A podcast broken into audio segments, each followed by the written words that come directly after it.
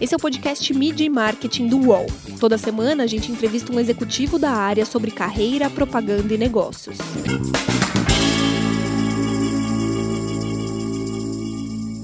Quais são os micromomentos que as marcas usam para pescar o consumidor?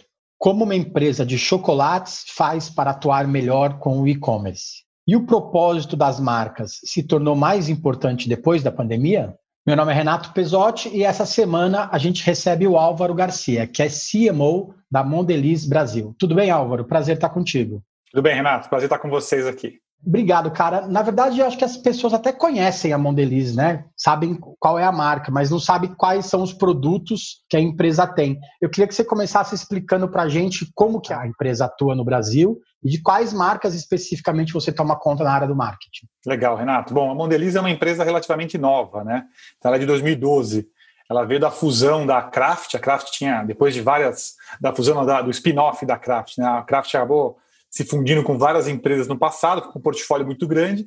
E em 2012 separou né, o portfólio. Uma parte ficou com a Kraft, a parte mais de molhos, de alimentos, e toda a parte de snacks ficou com essa outra empresa. E até tem uma história interessante, porque não tinha nome essa empresa, né? Ficou a Kraft e ficou uma empresa nova. Fizeram um concurso entre os funcionários, e aí dois funcionários, por coincidência, deram a mesma sugestão, que era o mundo das delícias, né, para essa nova empresa. E aí ficou Mon Delice né, e acabou a empresa sendo esse nome desde 2012.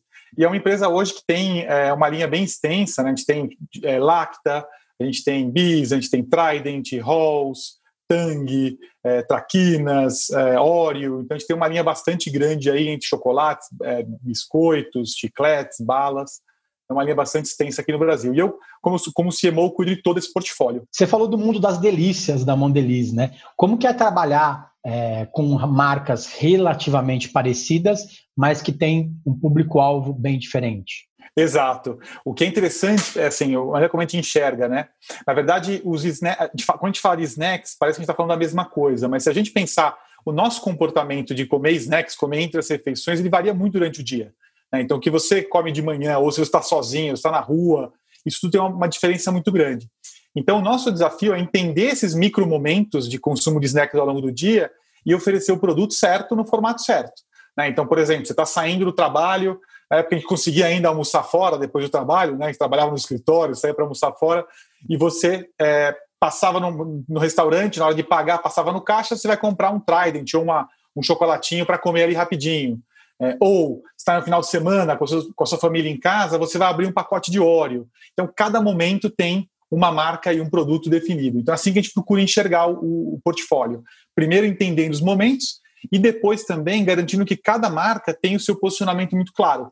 Né, que acaba falando com um público específico, é, tem seu, a sua, sua forma de se expressar de uma forma específica, o canal. Então, essa combinação que a gente procura trabalhar para trabalhar um portfólio complexo. Seu cargo de CMO foi criado há pouco tempo, né, aqui no Brasil. Como que foi trabalhar essa reorganização das marcas das missões de levar esse público, né, de capturar esse, esse consumidor no micromomento durante a pandemia, né? Como que foi essa mudança toda de reorganização da empresa nesse momento que a gente está atravessando? Olha, a pandemia, acho que foi um, é, um, A gente teve um hit duplo na pandemia, eu diria, né? Porque a gente teve o hit que todas as empresas tiveram, né? Que é o lockdown e as pessoas indo para casa e tem que repensar seus negócios. E para a gente, o lockdown aconteceu no momento véspera da Páscoa, né, que para nós, uma categoria de chocolates, é um momento muito importante.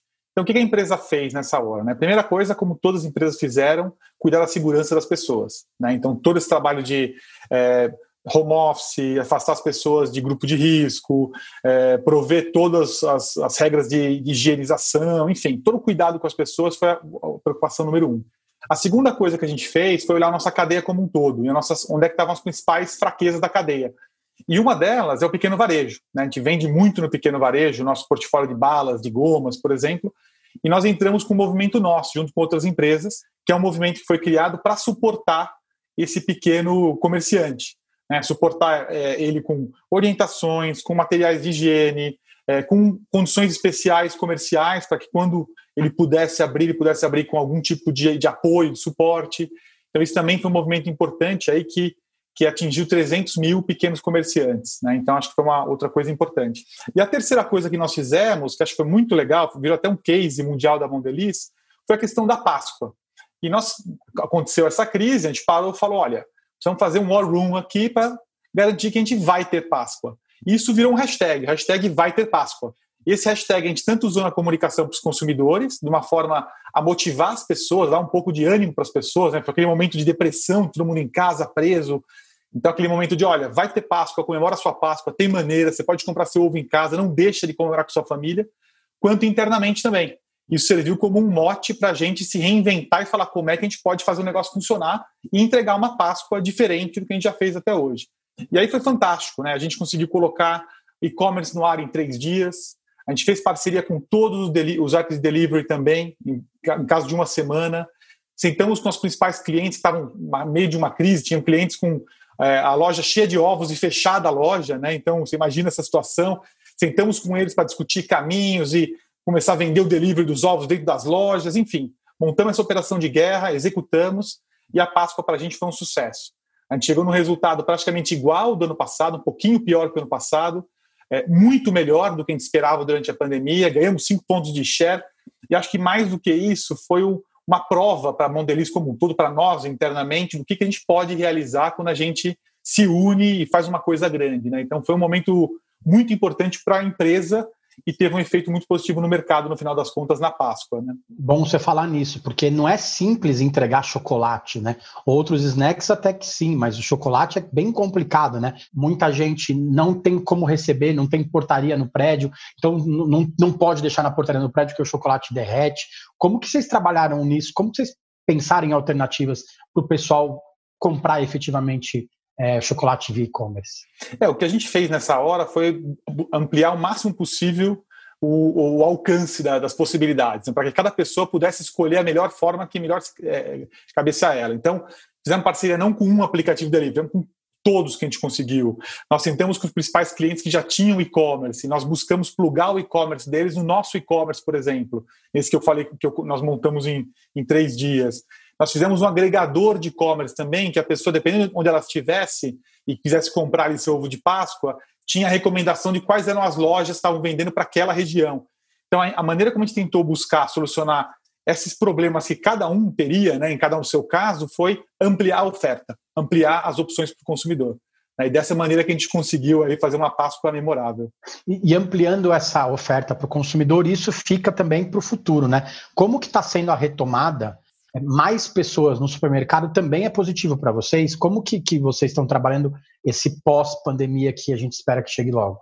Olha, a primeira coisa, Renato, que a gente fala é, acho que nós como líderes de mercado, a gente não pode esperar as coisas melhorarem para agir, né? A gente tem que ser um dos, um dos agentes da mudança. Então a gente está investindo muito forte esse final de ano, é, acima até do que a gente tinha estimado originalmente. A gente tem entrado muito, de novo, reforçando a parceria com os principais clientes, trabalhando, entendendo um pouco dessas mudanças de comportamento durante essa pandemia que nós estamos ainda vivendo, é, para ver o que, que dá para fazer diferente, como é que você executa, como é que você, é, é, você expõe o seu produto, em que lugar funciona melhor, é, isso para cada um dos canais de clientes. Então, nossa postura tem sido essa postura ativa, né, de buscar investir, de acelerar investimento e de tentar buscar soluções para que as coisas andem mais rápido. O que a gente tem visto também é que a gente tem um portfólio muito amplo. Então, algumas categorias, categorias que têm mais consumo dentro de casa, elas têm, obviamente, respondido melhor. Né? Chocolates, a gente tem uma linha, linha Royal, por exemplo, a marca Royal. Está indo super bem. Pessoas fazendo mais bolo em casa, comendo mais gelatina, biscoito, biscoito óleo. As linhas, as, as categorias que dependem mais das pessoas circulando, né, ou de comprar em pequeno varejo, como balas, como chicletes, gomas, essas categorias sofrem mais. Então a gente também tem procurado jogar com o portfólio de maneira inteligente, né? dando as, os remédios e soluções diferentes para cada um dos casos. Você falou de mudança de comportamento também. O brasileiro ele não come tanto chocolate quanto outros países que, que vocês têm feito para aumentar esse consumo per capita? Queria que você falasse um pouco sobre esses números também, que são interessantes para a gente. Legal, é verdade. O brasileiro hoje ele come em média 1,2 kg por ano de chocolate. Né?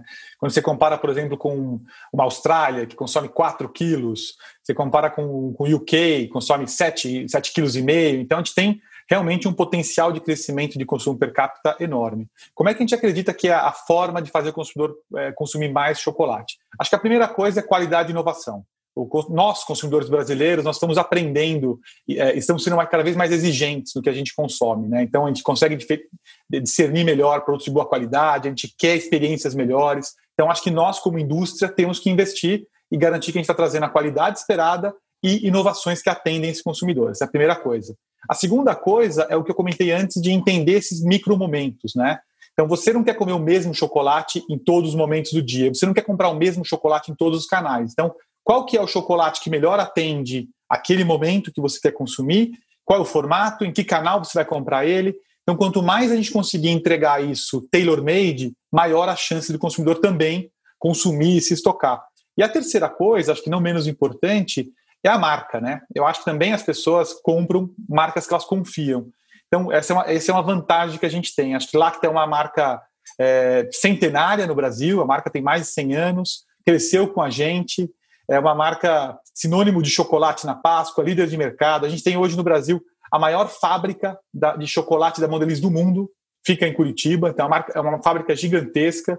Isso também dá para o consumidor uma credibilidade, né? Que está comprando um produto de qualidade, uma marca boa, então, acho que essa combinação é a combinação que a gente acredita: qualidade e inovação, entender bem esses micromomentos e garantir que a nossa marca Lacta fique cada vez mais forte para aumentar a confiança dos consumidores e eles quererem eh, consumir cada vez mais. Você acha que preço teve muita influência na pandemia por causa da crise ou as pessoas preferiam consumir produtos de, de marcas que elas acreditam, que elas confiam mais? O nosso sentimento foi exatamente esse que você comentou agora. A gente sentiu que as pessoas estavam, no momento da crise da pandemia, é, a escolha foi por marcas que elas tinham mais confiança, né? Eu acho que você tem que estar com tanta incerteza em volta de você que você não quer arriscar em mais uma coisa, né? Você não quer arriscar ainda e tem que ficar preso em casa eventualmente comprar um produto que você não vai gostar, né? Você não vai, não é a hora que você vai tomar um risco grande, experimentar uma marca que você nunca comeu antes. Você quer ter certeza que pelo menos naquele seu pequeno momento de indulgência ali, você tem o um produto que você tem certeza que vai te entregar a melhor experiência. Então, o nosso sentimento é que as pessoas ficaram até mais preocupadas em fazer escolhas de produtos que elas confiassem né, nesse período de quarentena. Inovação, você falou várias vezes, é uma palavra-chave dentro da empresa, né? Como que é mexer em marcas tão conhecidas do público, Sonho de Valsa, Bubalu, Trident, Bis, Tang, que a gente cresceu junto? Olha, Renato, primeiro assim, mais uma, antes uma responsabilidade é uma delícia, né? Eu acho que você entra é, e, e, olha esse portfólio e, como você mesmo falou, né, tem muitas memórias né, que eu tenho com essas marcas na minha infância, com meu filho, então, a primeira coisa é uma delícia ter esse universo para trabalhar. Ao mesmo tempo, uma grande responsabilidade, você tem razão, né? Então, quando você tem uma marca que já tem muitos anos de mercado, as pessoas têm uma relação emocional com essas marcas. Essa é minha marca, né? você tem histórias com aquela marca. Então, acho que o cuidado que nós temos que ter é como é que a gente faz, garante que essas marcas continuem evoluindo, porque também as pessoas esperam que as marcas evoluam junto com elas, que atendam seus novos desejos, entendam né, os seus novos é, momentos, etc mas sem perder a essência do que essa marca é, do que faz essa marca tão especial. Então, o que a gente procura fazer é esse equilíbrio, né? Inovação e tradição, elas têm que andar lado a lado, e elas podem andar lado a lado. Né? Você tem que garantir que você mantém a essência da marca e que você enxerga o que está mudando para o consumidor que você pode atender de uma forma diferente e que vai, na verdade, causar o um efeito positivo, ele vai surpreender positivamente. Poxa, essa marca realmente me entende. Né? Olha só que legal que ela fez para mim. A gente tem vários exemplos. A gente, por exemplo, você comentou o sonho de valsa. O sonho de valsa, durante muitos anos, teve aquela embalagem que era um bombom torcidinho, né? aquela embalagem que você torcia, que era característica do sonho de valsa. E alguns anos atrás decidimos mudar essa embalagem para uma embalagem que era selada. Né? A gente falou, putz, será que o consumidor vai enxergar isso de uma maneira positiva? Que aquela, aquele, a embalagem anterior era uma, um ícone também, as pessoas era transparente, enfim. E foi super bem recebido. Pessoas falaram, olha, que legal, porque a qualidade melhorou. Né? Eu vejo hoje, eu garanto que meu sonho de valsa está sempre fresquinho. Então, as pessoas estão abertas. Quando você faz uma boa inovação, isso cai bem, as pessoas aceitam bem. E não é inovação só em produto, né? a gente está inovando também, por exemplo, em plataformas. Trident é um exemplo. Trident é uma marca super jovem, a gente sempre esteve muito próximo a eventos de música, no dia a dia das, das pessoas no, no, é, por aí e tal. O que a gente fez esse ano 2020 foi entrar na plataforma de games. E foi uma tremenda, um tremendo sucesso. Né? A gente fez uma parceria com o Xbox, a gente tinha lá códigos nas embalagens de trás, as pessoas podiam ganhar tempo na Xbox Pass para jogarem. E também foi uma inovação super bem aceita do consumidor, porque ele também está mudando, o game está entrando na vida deles, não só a música. Então, acho que essa é parte da, do nosso desafio, né? combinar a tradição com inovação que faz sentido para o consumidor. Você falou de games, né? As empresas nessa onda também estão passando por um processo muito grande de transformação digital. Eu queria que você falasse um pouco do estágio da Mondelez nesse, nesse ponto e também sobre como é levar isso para uma empresa que, na verdade, tem marcas que são quase centenárias, né? É difícil também internalizar esse, a importância dessa transformação digital, né? Para os funcionários e para os colaboradores. Olha, a questão da transformação digital, acho que eu, eu, quando eu falo sobre esse tema, eu sempre falo que, antes de mais nada, a gente está passando uma transformação humana. Né? Então, assim, na prática, o que está acontecendo é que nós, pessoas, estamos nos relacionando de formas diferentes, estamos comprando de forma diferente, usando a tecnologia. Então, as empresas, elas têm que, antes de pensar em transformação digital, elas têm que entender o consumidor delas. Né? E se esses consumidores estão vivendo nesse universo, com essas ferramentas e, e, e fazendo dessa maneira, cabe a nós, empresas, nos adequarmos para isso. Então, acho que essa é a ordem das coisas, a transformação humana, e aí como é que você usa a tecnologia para endereçar essas novas relações e novas formas das pessoas é, é, agirem, comprarem, etc. E é assim que a gente está tá enxergando, Renato. Eu acho que a Páscoa foi um exemplo muito, foi um momento muito simbólico para a gente, a própria pandemia, né? De aceleração da parte de e-commerce, como aconteceu com muitas empresas. Então, isso é uma coisa que ganhamos cinco anos, ganhamos seis, sete anos, com certeza, nesse salto de que nós tínhamos, que nós temos hoje. Então, essa plataforma está muito acelerada. Tem uma outra parte que a gente também já estava já investindo já há algum tempo e que também acelerou durante esses últimos períodos, que é a parte toda de comunicação digital com os consumidores. A gente já vem, pelo perfil das nossas marcas, né, dos nossos consumidores, a gente já tem a grande parte, a maior parte do nosso investimento é em digital, é, não é offline, é online, e para fazer isso direito, a gente já tem uma série de ferramentas internas. Né? Então, a gente tem social listening, a gente tem é, banco de dados, a gente tem ferramentas de gestão de, de campanha, enfim. Então, uma série de ferramentas que a gente já utiliza, tanto localmente quanto globalmente. A gente tem pessoas especializadas nisso, trabalhando na minha equipe de marketing, por exemplo. A gente tem squads que trabalham com, com interação em social media. Então, isso já era uma coisa que a gente fazia antes. E o que a gente está fazendo agora é acelerar isso e continuar essa jornada. Porque se a gente não fizer isso, a gente vai perder o barco com os consumidores. Né? Não, é, não é o barco da transformação digital, é o barco com os consumidores, porque é onde as pessoas estão. A gente tem que estar lá também tem que fazer a coisa certa. É, a publicidade se tornou diálogo, né? deixou de ser uma coisa só de mão única. Nisso tudo, a, a, a importância da, da verdade, ela, ela cresceu muito na publicidade? Mudou-se muito o jeito de fazer publicidade? Olha, isso é um ponto muito bom, né? Eu acho que a verdade sempre foi fundamental para as marcas. As pessoas sempre tiveram isso como uma, uma, uma, coisa esperada, né? Você não espera nada menos do que isso. O que mudou nos últimos anos é que as pessoas têm muito mais acesso à informação. Então, é muito mais fácil você perceber quando tem uma meia-verdade. Não precisa nem ser uma mentira, né? Uma meia-verdade. Então, acho que isso aumentou muito a responsabilidade das, das empresas em garantir que você está fazendo e falando o que você realmente é. Então, acho que aí tem duas coisas que eu comentaria. Primeiro, é, as, tudo que as marcas fazem tem que estar realmente ligadas às suas verdades, à sua história, ao seu propósito, é, a forma como as coisas realmente são feitas, porque isso é que vai falar com o consumidor. E a segunda coisa, que não menos importante que isso, não adianta só você falar hoje em dia. As pessoas também cobram a verdade das, das empresas, das marcas, no que elas fazem. E aqui eu tenho um case legal para compartilhar, né? A gente tem a marca Oreo, que é a marca líder de biscoitos recheados no Brasil, no mundo, uma marca fantástica, e é uma marca que sempre trabalhou no mundo inteiro uma plataforma de é, stay playful, né, que, que, como se fala em inglês, que é você manter seu lado brincante, mesmo sendo adulto, continuar brincando com a sua família, e é uma marca que sempre abraçou muito a diversidade, no mundo inteiro, sempre foi uma bandeira da marca. O que, que nós fizemos no Dia dos Pais desse ano? A gente lançou uma campanha chamada Oreo Faz de Contos, o que, que, é a ideia dessa campanha? Nós convidamos três personalidades, né, o Alexandre Erkovitch, o Lázaro Ramos, e nós convidamos o Fogaça, para reescreverem contos de fadas com uma visão inclusiva. Né? Então, nós convidamos eles para fazerem reescrever esses contos de fadas. Então, como é que ficou? Ficou o João Pé de Feijão com uma criança de cadeira de rodas, né? a Rapunzel com uma garota negra e o Patinho Feio como filho de um casal homoafetivo. Então, eles escreveram essas histórias, dando esse novo sentido, trouxeram um monte de verdade, porque eles vivem essas realidades, né? não são pessoas quaisquer, são pessoas que têm essa realidade na sua vida. É, isso foi espetacular. Né? A, a, repercussão que a gente teve com essa campanha foi incrível, as pessoas abraçaram essa campanha de uma maneira enorme.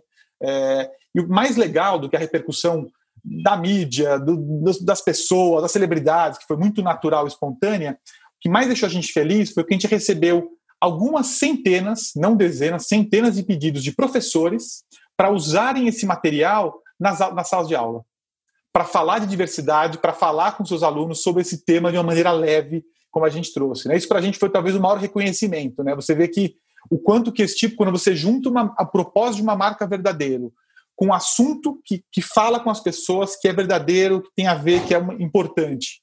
Você junta essas duas coisas, olha o efeito que você pode causar e olha o bem que você pode causar para uma conversa tão importante quanto essa. Né? Então, acho que é um case que a gente tem muito orgulho e acho que fala com essa verdade que você comentou, Renato. A gente não está mais na era do propósito, né? a gente está na, na era do pós-propósito. As marcas precisam efetivamente fazer coisas, não adianta mais só falar, né? Só o discurso agora não adianta mais, né? Exatamente isso, exatamente isso. E é, e é o que as pessoas esperam, né?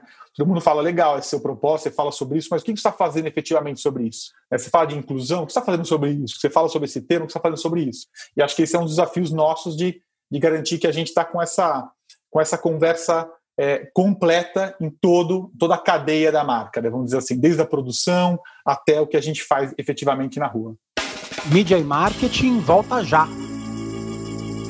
Prepare-se eu, Otaviano Costa e o UOL trouxemos um programa de tele... Não, não, peraí, melhor. Um laboratório de entretenimento. O Otalab no. Sim, um programa ao vivo com participação de famosos, anônimos, colunistas do UOL e muito conteúdo do Brasil e do mundo. Essa mistura de elementos será ao vivo, na home e em todas as redes do UOL. Anote aí para não esquecer, viu? A nossa experiência será toda quinta ao vivo. Vem comigo, Otalab no.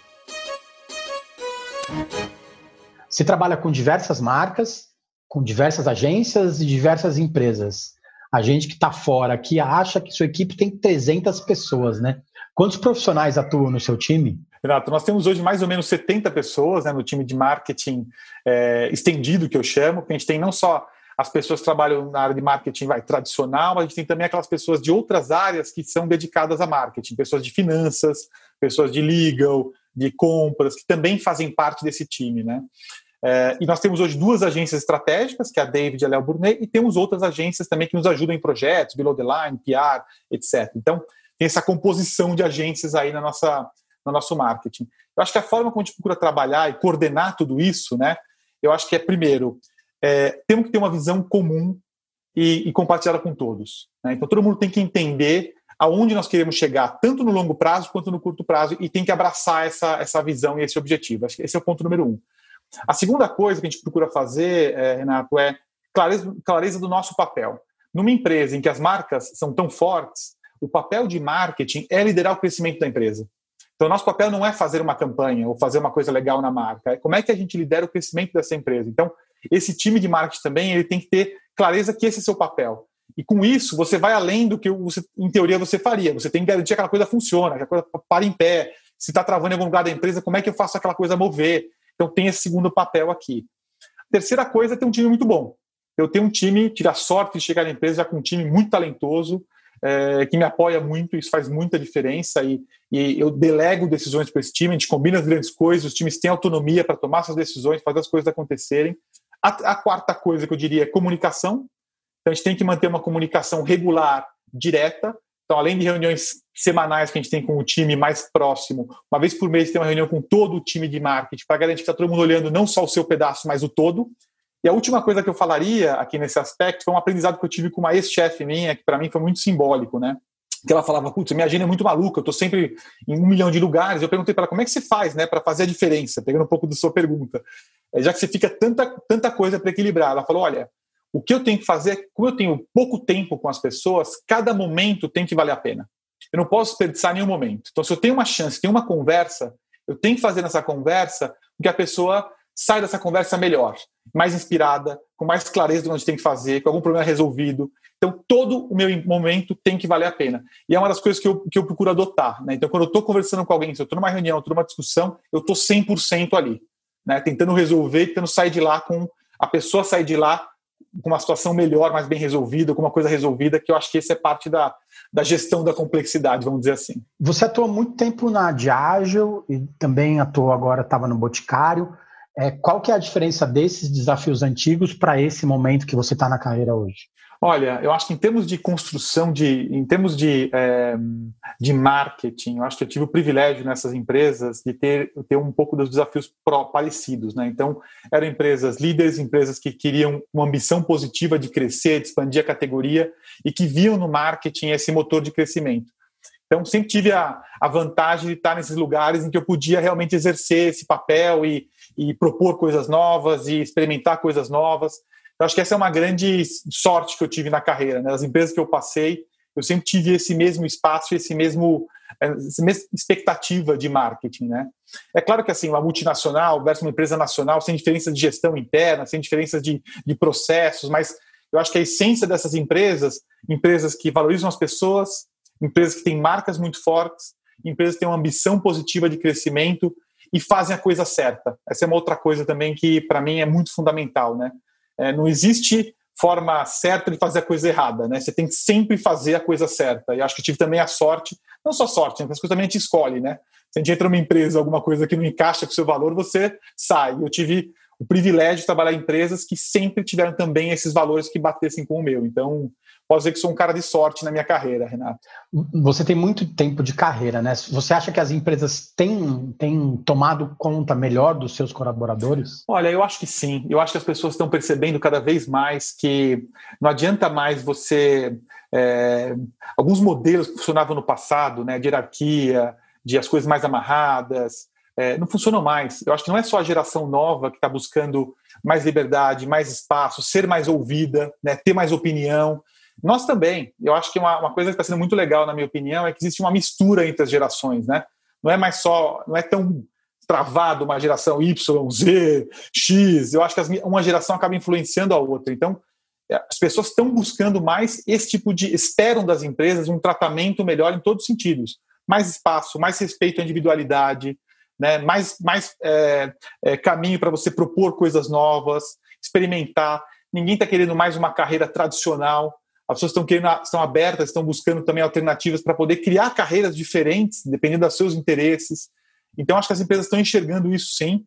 É, a Mondeliz, por exemplo, está muito nesse, nesse aspecto, está buscando é, formas modernas de trabalhar, o home office veio para ficar, formas de, de squad, agile, então buscando realmente maneiras de, de, de abraçar perfis diferentes e trazer pessoas diferentes para dentro da, da empresa. Né? Acho que essa é a melhor é, mestra que a gente pode ter. E quem te inspira hoje? Quem te faz acordar todo dia para ir trabalhar? Quem me inspira hoje? Olha, putz, me inspira. Eu sou um cara otimista, eu gosto de trabalhar, eu gosto de viver, eu gosto de acordar. Todo dia para mim é uma chance de fazer uma coisa diferente. Né? Então, minha família, o trabalho, a empresa que eu estou, as coisas que eu quero construir. Então, eu tenho muitas inspirações assim, nesse sentido. Né? Eu sou um cara que gosto de viver e gosto de fazer as coisas acontecerem. Né? Eu não sou aquele cara que gosta de sentar e fazer o mesmo todos os dias. Eu gosto de sentar com a possibilidade de construir coisas novas. Né? Então, isso tanto na vida pessoal quanto na vida profissional. É, e uma coisa que me tem inspirado muito também, entrando um pouco mais na parte profissional, talvez, valendo mais com esse aspecto de negócio e tal, são as startups. É uma coisa que eu tenho olhado, me aproximado, lido, conversado. Tive o privilégio de conhecer muitos donos de startup nos últimos anos, aí tanto profissionalmente quanto pessoalmente. Eu tenho procurado aprender muito com esse universo também. Eu acho que tem muita coisa legal aí para as empresas grandes aprenderem. Né? A forma como essas, essas empresas é, são apaixonadas pelos seus consumidores, acima de tudo, estão é, com o pulso no negócio, são rápidas a tomar decisão, tomam muito mais risco, né, experimentam as coisas, a ideia do MVP, né, do projeto que você lança não pronto, mas quase pronto para experimentar e muda rápido. Eu acho que são experiências dinâmicas que a gente pode trazer para as empresas grandes, que eu procuro trazer, que pode fazer muita diferença. Então, tenho me inspirado muito lendo e aprendendo e me aproximando de startups também. O que se fala muito é o errar pequeno para acertar grande, né? É, por último, eu queria que você, se você tivesse uma lição para passar de tudo que você aprendeu na carreira, qual que ela seria? Olha, Renato, uma coisa que eu falo para todo mundo que trabalha comigo, né? É que você faz o tamanho do seu cargo, da sua função e da sua, da sua área. Isso fala para todo mundo. Eu acho que não existe, porque eu tenho um cargo X ou um cargo Y, eu vou fazer só o que está definido para mim. O que eu aprendi na minha carreira é que sempre tem espaço para você ir além disso. As empresas esperam isso, o seu chefe espera isso, as pessoas gostam quando alguém faz o que está pedido para ela e propõe mais e vai além. Né? E eu acho que isso ajuda você a crescer, isso ajuda a empresa a crescer, isso ajuda seus pares a crescer, seus funcionários a crescerem. Então a dica que eu falo para todo mundo é essa. Eu falo até numa frase não tão bonita, eu falo o tamanho da sua cadeira é o tamanho da sua bunda. Então, se você quiser ampliar a sua cadeira, você, você se expanda, você abre, você puxa, que você consegue com certeza crescer e fazer uma coisa muito maior. Não perca essa oportunidade. Faça da cadeira o tamanho que você quiser que ela seja, não deixe ela te apertar. Legal, Álvaro. Obrigado pelo tempo. Vamos vender chocolate pro pessoal, né? Bora! Obrigado, Renato. Foi um prazer conversar com você. Valeu, gente. Semana que vem tem mais.